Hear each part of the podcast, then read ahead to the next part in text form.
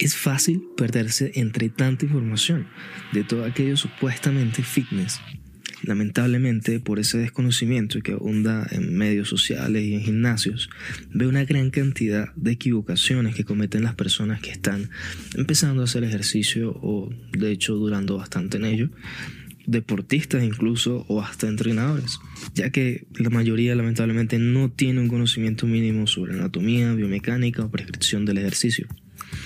Como fisioterapeuta buscaré guiarte en el mar de mitos, ejercicios, métodos extraños y conceptos locos que te encuentras por ahí para que consigas no dañar tu salud y mejorar tus resultados. Esto es, cómo no hacer ejercicio.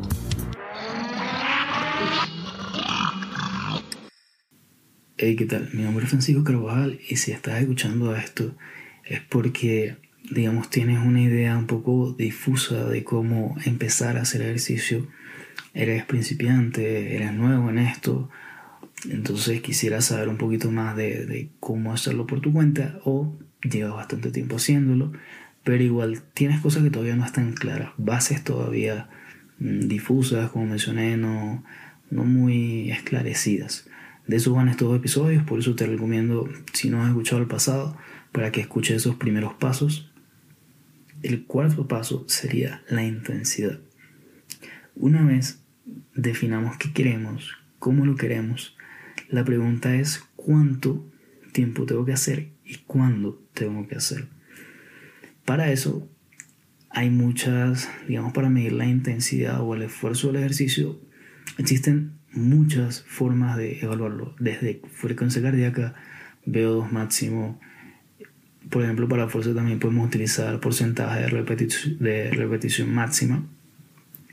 Pero para hacer esto más amigable, vamos a irnos a echar mano de la escala de Borg, que la escala básicamente va a medir cómo es tu percepción de ese esfuerzo, cómo sientes el esfuerzo, ¿vale? Y lo va a clasificar entre 0 y 10.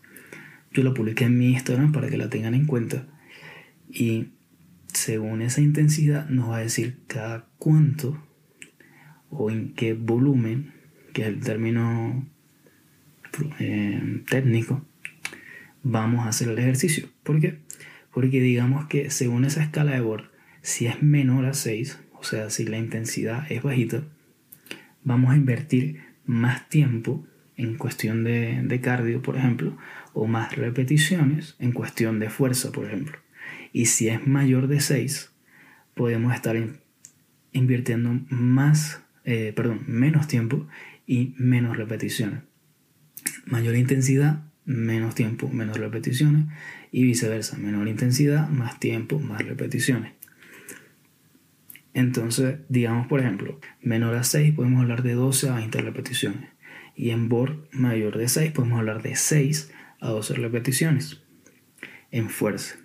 Y en cardio podemos hablar de menor a 6, entre 30 minutos, una hora, y mayor, podemos hablar de 12 minutos a 25 minutos. ¿Y cuántas veces a la semana? Pues también la intensidad es la que va a definir eso. ¿Por qué? Porque la OMS, por ejemplo, de si la intensidad es esa, moderada, es decir, digamos 4 o 6, menor a 6, se deben invertir al menos 150 minutos a la semana de como mínimo para obtener beneficios en salud. Eh, un ejemplo de esto puede ser 30 minutos por 5 días a la semana. Es una forma de cumplir con esas 150 minutos.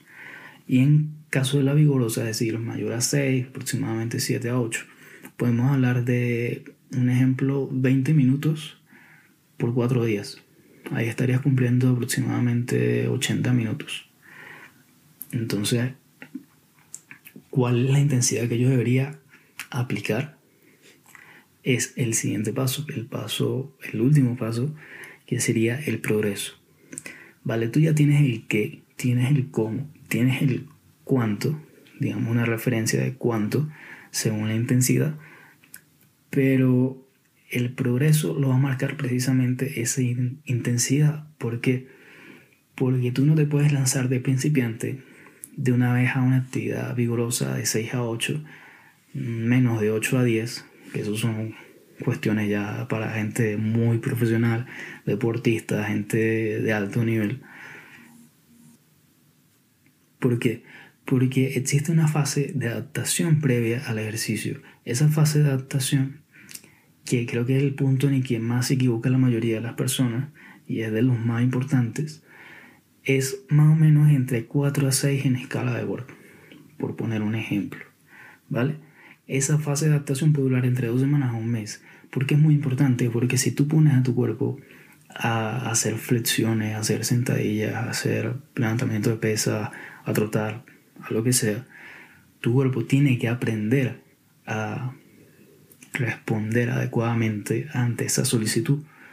Porque no es como, no es como que tú llegues y listo, me puse aquí del máximo esfuerzo aquí hasta morir 100.000 flexiones, lo que yo aguante. No.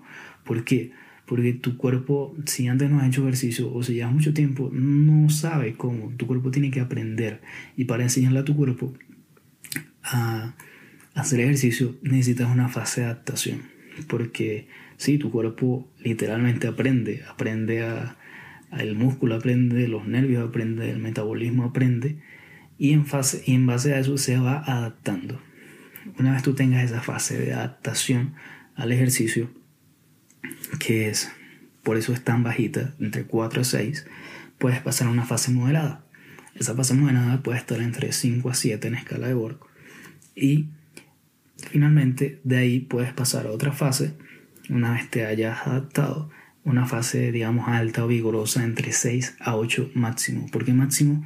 Porque como dije, entre 8 y 10 son deportistas, personas que, que trabajan por cada milisegundo, cada milímetro de, de ventaja que le dé eh, un entrenamiento y pues no es el caso en la mayoría de las personas. Detalle importante aquí, lo había mencionado en el episodio pasado, si tienes, digamos, un objetivo específico eh, en fuerza como crecimiento, es decir, aumentar, que significa hipertrofia, ¿sí? aumentar crecimiento, ya sea glúteo o bíceps o pectoral, ese objetivo va a estar más relacionado con una intensidad vigorosa. Teóricamente se trabaja entre eso, intensidades de 6 a 8. Ahora, si tu objetivo no es ese, sino simplemente definir, y por ejemplo, a muchas mujeres no les gusta hacer ejercicio de fuerza de brazo porque estéticamente no, no les gusta, pues se pueden quedar ahí en una fase moderada que es la que es más de definición, entre comillas, ¿sí? no tanto de aumento. ¿vale? Es lo que se le llama fuerza-resistencia, que es una fase moderada de 5 a 7, como ya venía mencionando. Listo, ahí tú tienes tu progresión. Vas a progresar en según, según las intensidades y esas intensidades también te van a marcar un poco el tiempo. Vale, ¿cómo evalúo yo entonces mi progreso? Hay muchas formas también de evaluar el progreso, desde bioimpedancia, antropometría, mm, fórmula de, precisamente antropometría, medición de perímetro, medición de diámetro, medición de pliegues. Pero para objetivos, para objetivos más comunes, puedo decir o recomendar el de perímetros. Porque el de perímetros y no el de peso, por ejemplo porque en perímetros podemos mm, medir, digamos, un poquito más objetivamente esos progresos. porque Porque generalmente una persona no tiene un solo objetivo, es decir, no solamente bajar de peso o no solamente aumentar glúteo o bíceps, generalmente son dos o más. Y generalmente están esos dos, aumentar y bajar de peso. Entonces, si tú bajas de peso cuando solamente si es solamente bajar de peso cuando bajas de, peso efectivamente en la máquina en la báscula se va a ver que hay una disminución del peso pero si tú vas aumentando además que es lo más común que es lo más normal además de la pérdida de grasa vas obteniendo músculo el músculo también pesa vale entonces no necesariamente Mm, la pérdida de peso que tú veas ahí sea de grasa o el aumento que tú veas ahí sea de músculo o de grasa. ¿Vale? Entonces no, es muy difícil diferenciarlo. Perímetro es más sencillo porque, por ejemplo, yo puedo escoger en pérdida de peso, medir mi abdomen, el centímetro de mi abdomen con la, con la cinta métrica, eh, esa que usan de costurero, de sastrería, sí, esa que, que se dobla. Utilizo esa para, para medir mi abdomen. Y en base a esos centímetros yo comparo mes a mes si van disminuyendo en centímetros. Y si yo quiero aumentar, por ejemplo, glúteo, quiero aumentar bíceps, pues igualmente mes a mes, en base a esos perímetros, voy viendo si aumenta en esa zona. ¿Vale? Eso es como un resultado mucho más objetivo que yo ponerme ante una báscula que además no la tiene todo el mundo, una cinta métrica es más probable que la tenga.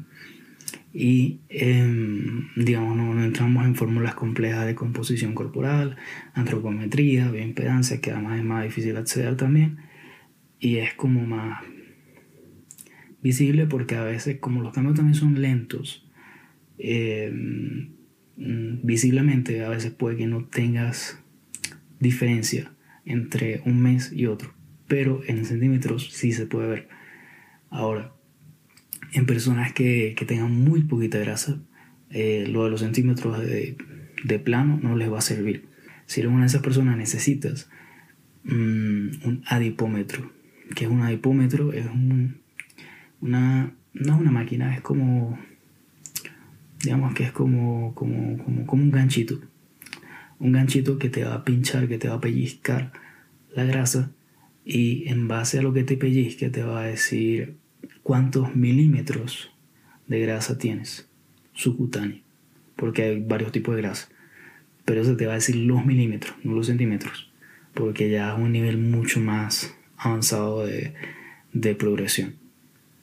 Eh, no es una maquinita muy cara, de hecho, creo que es de plástico, no, no tiene mayor ciencia, pero igual no la tiene todo el mundo. Eh, entonces mi recomendación para evaluar progresión eh, en ese sentido va a ser mm, perímetro, ya se pueden evaluar después frecuencia cardíaca, VO2 para efectos en, en el cardio, para efectos de fuerza de dinamometría, etcétera, pero lo básico, eso se puede ver, digamos, sutilmente, implícitamente, uno lo nota. Eh, los efectos en el estrés, los efectos en, la frecuencia cardíaca, los efectos en la fuerza, uno lo va notando, pero esto es un poquito más difícil de medir. Por eso recomiendo, si, para evaluar progresión, perímetro. Y finalmente, pues nada, eso es como lo básico. Yo sé que esto es mucho más complejo y si de hecho buscas te vas a encontrar con muchísima información. Me interesa más que manejes lo básico, que manejes cositas funcionales, básicas, sencillas, a que te vayas por cuestiones locas que medio manejas, que medio no sabes qué hacen, a ver si le atinas, porque mm, te vas a perder, te vas a fastidiar, no vas a entender absolutamente nada y no vas a conseguir buenos resultados. Entonces, por lo menos, esto, aunque sé que es general, puede ayudar un poco a, guiarte y a aclarar un poquito eh, la información.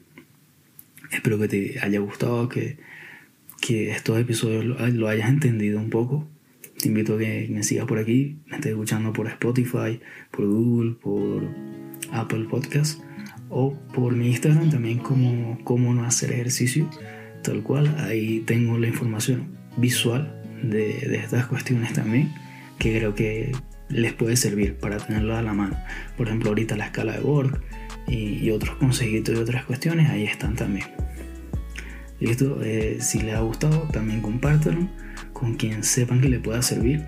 Y nada, muchas gracias y nos vemos la próxima semana. Chau.